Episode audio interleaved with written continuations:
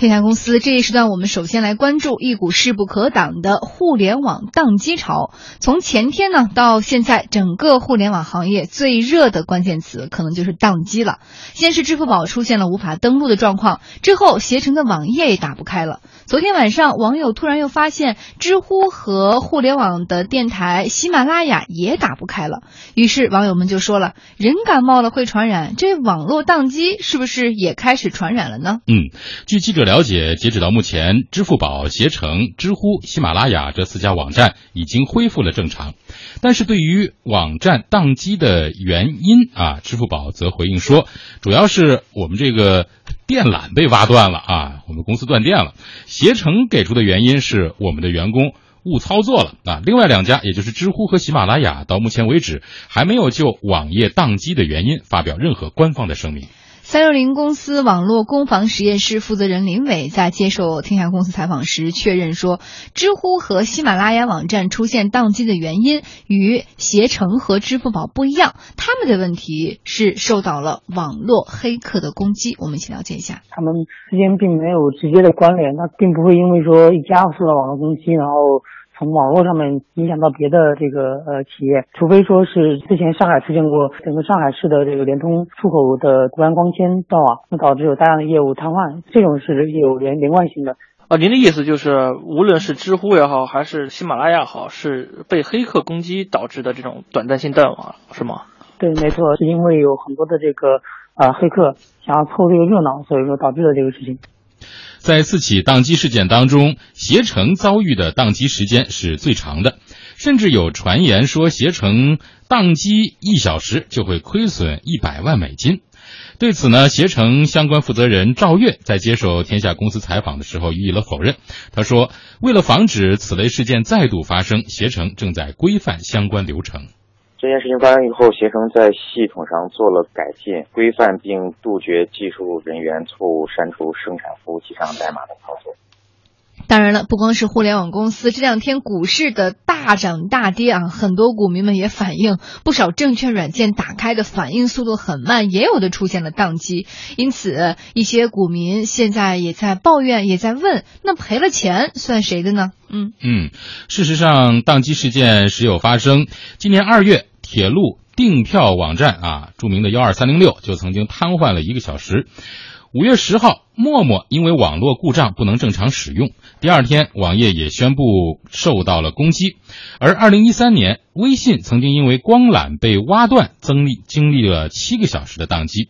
那网络的瘫痪不仅给用户使用带来影响，也会让用户的心理蒙上了。安全的疑云。嗯，好。那么关于这个宕机事件，哈，李欣这两天你的正常的生活有没有受到影响？再一个就是你觉得这样宕机对于公司而言产生的这个真正的损失会是什么？我我先插一句好吗？我 我携程宕机，因为当时我还真没看到这条新闻。然后我当时正好我过两天要出差，我习惯在携程查航班，我不一定在他那儿订啊。呃，但突然那个网站就进不去了。然后我发现它出现一个很有意思的提示，说我这个。本网站暂时有问题，大概那话的意思说说你要想查询相关东西，可以登录翼龙网。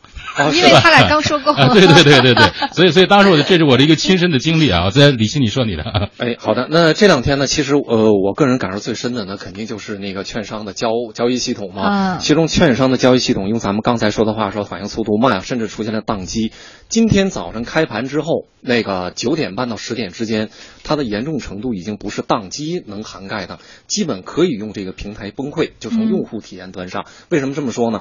那大体上我个人经历，从九点半到十点半，那么这段时间呢，交易系统你是登录不上的。而而且是我所在的，我就不点名了。我所在的券商呢，我是我的个人账户登录不上，这个意味着什么呢？意味着你不能交易，对吧？少赔了多少钱呢？哎，先这么说，比这个 严重的是我这券商算好啊，还有的券商呢，我问是连行情都看不了。就他自己的自选股，这什么都看不了。为什么今天出现这问题呢？那咱们大家看一下，就今天基本这个量呢，基本接近前期的天量，比昨天暴跌的时候数量还要大。那它主要发生的这个交易时间呢，正好就是今天开盘，因为昨天出现了这个年内第二次的这个就是大大大幅的这个暴跌之后呢，操作比较多。今天早上这哎这个一小时开盘以后一小时时间是至关重要的。有的人认为，如果是反抽，那在反抽到一定的时候呢，我就能减仓。昨天我没跑出去的，今天跑。有的人认为是底，是底。又比如我昨天是清仓是空仓，正好我想想上车。那么正好就是出于各种考虑，那今天的这一个小时的时间，那确实这一个小时出现了很多戏剧性的，比如像昨天暴跌的时候，在尾盘跳水的时候，有的次新股从涨停一打开就到跌，直直直直接就封跌停嘛，对吧？就它的振幅是百分之二十。今天也有从跌停直接到涨停。又到跌停，对，那就意味着这段时间你操作，当然大部分也有操有失误，也有那个操操作失误的，对吧？但如果要是操作的对呢，理论上讲还是可以的。但恰恰在这一个小时的时间，你登录不了，那显然这个带来的这种叫个人的这种叫个人利益上的这种伤害呢，我觉得部分的相比呢，比携程和支付宝可能更极端，因为按咱们说，现在开户的是二点零几亿的股民嘛。那它的覆盖面就要更大，而且它直接是金钱的。那从这个意义上说呢，就是现在随着互联网加，随着这个互联网生活的这个广泛普及，互联网成为人们做很多事儿，特别是跟自己的这个信息安全啊、金融啊、日常生活安全非常有关联的这这么一个平台。那这个平台越重要。它的用户量越大，它的平台在开发的时候对峰值的预估，对于这个叫不良攻击的这个问题的预估的这个难度就越大。所以刚才说，好像携程的回应说，为了防止此类事件再度发生，携程正在规范。那我个人呢，凭我个人的这个业内的从业经验呢，我可以说这句话很难实现。它不只会再度发生，在未来可想的这个情况下，可能会一而再、再而三的发生。给我们解释一下原因啊啊，这就是因为。公司在开发平台的时候吧，它预估的时候有一个对于那个风险管控、对峰值的这个评估，往往是这样。这个峰值啊很难评估，因为它在高交互的时候，比如我做这个网络直播的时候，跟你日常静态发布的时候，这个峰值差的非常多。嗯，但你要满足峰值的话呢，你的服务器、你的带宽预留的就要非常大。那就意味着成本嘛增加，而且大部分是以闲置。恰恰互联网公司呢，它又要以轻资产、快迭代，然后很灵活、很方便。一旦有升级呢，这些东西就全全全全淘汰。它跟金融系统不一样，那它是这种情况，那它。最大的公司，它在预留峰值的时候，顶多也是在一定的限度内，考虑到利润成本和运营效率。所以呢，但是未来呢，这个用户使用的频率会越来越高。在这种情况下呢，包括未来黑客的攻击，因为现在黑客对 P to P 平台，对所有跟金融和这个日常跟钱有关系平台攻击是非常激烈的。不只是这个星期很密集，好像有一个数据，五百强的这公司一多半都比较频繁的会受到这个黑黑客攻击。中国很多也是这样。在这种情况下呢。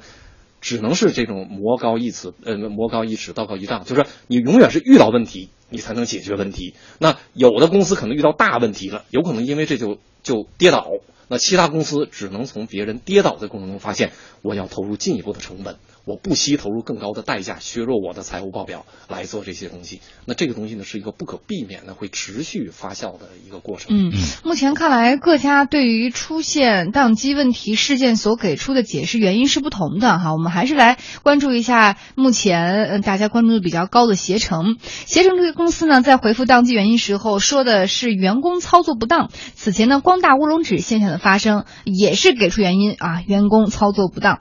当呃这个。说法呢，在三六零公司网络攻防实验室的负责人李伟看来，这儿的员工并非是普通员工，而是拥有。高级权限的员工，甚至是高管，呃，携程发生数据被删除的事件，有可能是内部管理出现问题所导致的。抛开携程事件不说，对于任何一家公司来说，都会存在一个严峻的话题：如果掌握公司核心数据的高管或者核心人员故意要做出对公司不利的行为，该怎么办？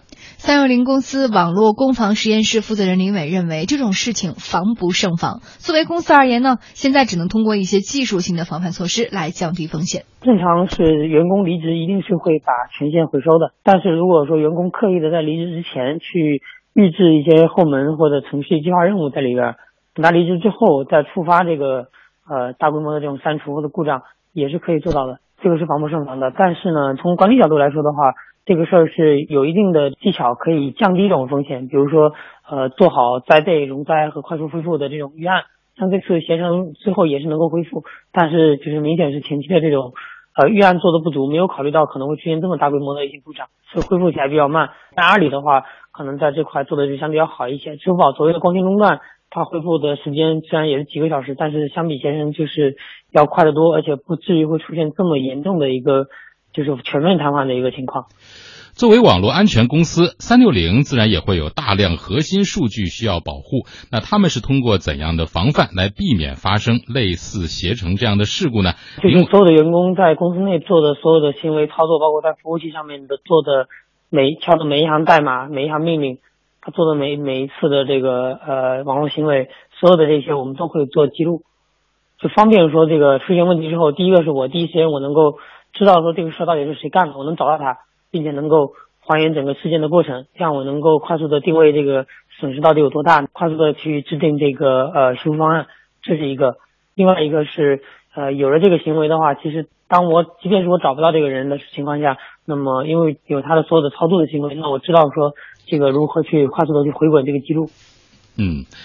嗯，其实我觉得，如果这个真是公司内部的，不管是高管还是普通员工啊，那么采取这种手段来给公司造成损失，这还不是一个说制度和管理的问题，他是要承担法律责任的。对对对，这是一个就是已经应该说是触犯刑法，哎，触犯法律了。客观上讲应该是这样，就是说，如果这个平台系统是因为这个用户量突然增加，你带宽不够，平台处理不行，出现宕机的情况，理论上这是现在的一个客观存在。为什么这么说呢？就是从这个业务的连贯性而言，这个目前的互联网公司的这种叫平台。结构呢，它比金融系统，比如银行啊什么的，它要差得多。金融系统一般是这么做的，它大体上，它的这个系统呢，一般至少要三套，一套是就是正正运行，一套是热备份，还有一套是以测测试环境来存在。就我的一些新功能，我在测测试环境，如果要证明没问题呢，再布到线网。那这个互联网公公司呢，它没有这么多成本投入，淘宝网就一套顶多一套半，对吧？但是很多呢公司呢，你比如像支支呃支付宝，这回也说了，它是以这种分布式的，就是这种叫异异地双活。就我在杭州有一套，在外地我有一套。杭州这套有电缆一挖坏了，那外地就有了，这不说。那理论上也就是投入的问题。至于内部的问题，这个就更难处理。为什么呢？因为在公司里呢，它每一个平台呢，它在开发的时候设权限要设很很很多级的，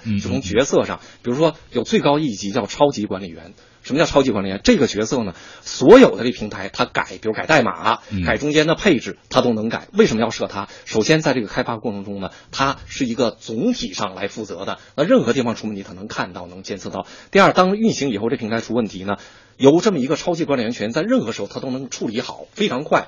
如果把这个以制衡的方法，就你一个人不能动，还得经过别的什么管理员的，这个一旦出问题，往往。它的效率会更更更低嘛？就你要经过多环节啊，所以在这种情况下呢，本着效率，一定要有这个超级管理员存在。